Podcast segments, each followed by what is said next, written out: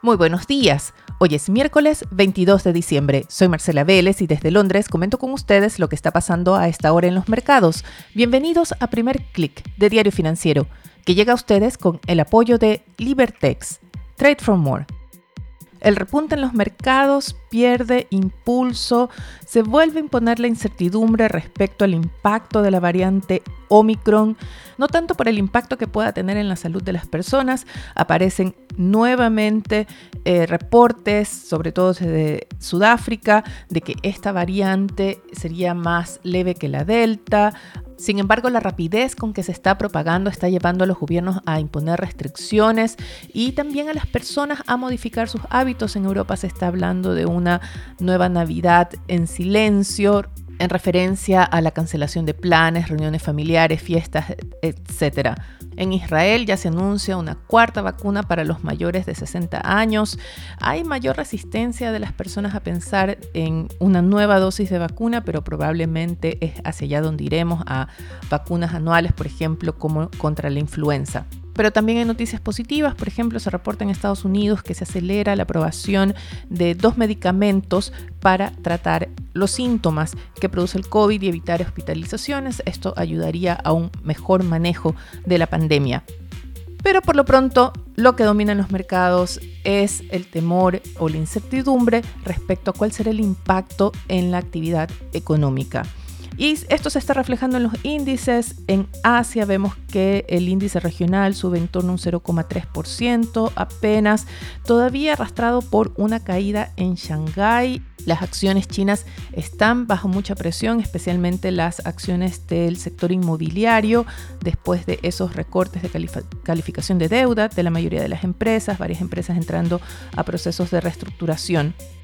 En Europa el escenario también es similar, vemos una sesión mixta, los índices han recortado los avances iniciales, a esta hora ya vemos a Alemania, Italia caer en terreno negativo, también Londres, y el stock 600 lucha por mantenerse en territorio positivo, pero opera más bien plano y podría cambiar pronto de dirección arrastrado por los futuros de Wall Street que se alinean a la baja. A esta hora el SP 500 pierde 0,2% y el Nasdaq, las acciones tecnológicas, caen 0,33%. ¿Qué está pasando con el dólar? Opera también plano, pero con tendencia al alza. Esto no impide que veamos también nuevos avances en los commodities. El petróleo sube otro 0,44%, el cobre sube 0,46% en Londres. Y para que no me acusen de que ignoro las criptomonedas, también les cuento qué está pasando en este sector, donde se registran también alzas en línea con lo que estamos viendo en otros activos. Y el Bitcoin ya regresa al entorno de los 49.300 dólares quizás regrese a los 50 mil antes de fin de año. Quién sabe, es un activo muy volátil. Además de la variante Omicron, otro tema que vuelve a la agenda o que se impone en la agenda son los problemas en la cadena de suministros. El presidente estadounidense Joe Biden se reunirá hoy con los CEO de grandes empresas y también con los miembros de ese comité que nombró para resolver los problemas en la cadena logística en Estados Unidos. Hay reportes de racionamientos de parte de empresas, falta de materias primas para elaborar, por ejemplo, los dulces navideños, hay falta de azúcar, eso reporta Reuters. Pero más importante son las proyecciones que hacen desde la industria que anticipan que los problemas continuarán durante 2022 y esto impulsará además nuevas alzas en los precios de transporte de carga.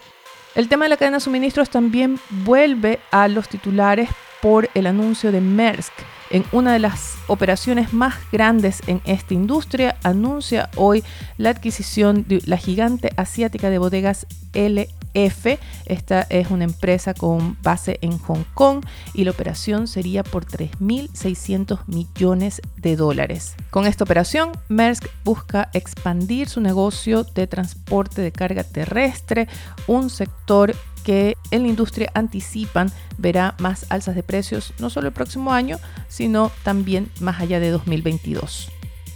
Vayamos ahora al mercado local, donde en agenda hoy tenemos votaciones importantes en la Cámara de Diputados, específicamente en la Comisión de Hacienda, que Vota en lo particular y hasta el total despacho el proyecto que presentó el Ejecutivo para fortalecer el pilar solidario y eliminar excepciones tributarias para financiarlo. Y esta votación sirve de antesala al proyecto que finalmente ingresó ayer el Ejecutivo para la pensión garantizada universal. Diario Financiero trae los detalles de este proyecto que incluye para su financiamiento, y aquí una sorpresa para un mercado bursátil ya golpeado en Chile, un aumento al impuesto a las operaciones bursátiles con una tasa de 10%. Diario Financiero también destaca en su portada la búsqueda de un economista para Hacienda y presenta las fortalezas de los nombres que aparecen en carpeta en el entorno de Boric. El perfil que se busca para Hacienda, la verdad es que no es fácil de encontrar. Se busca un economista de experiencia. Tiene que ser un economista, además, que sea aprobado, tenga el respaldo de las bases políticas de Gabriel Boric, pero que también haga un guiño a la exconcertación o a esos postos de centro que le dieron el triunfo en la segunda vuelta.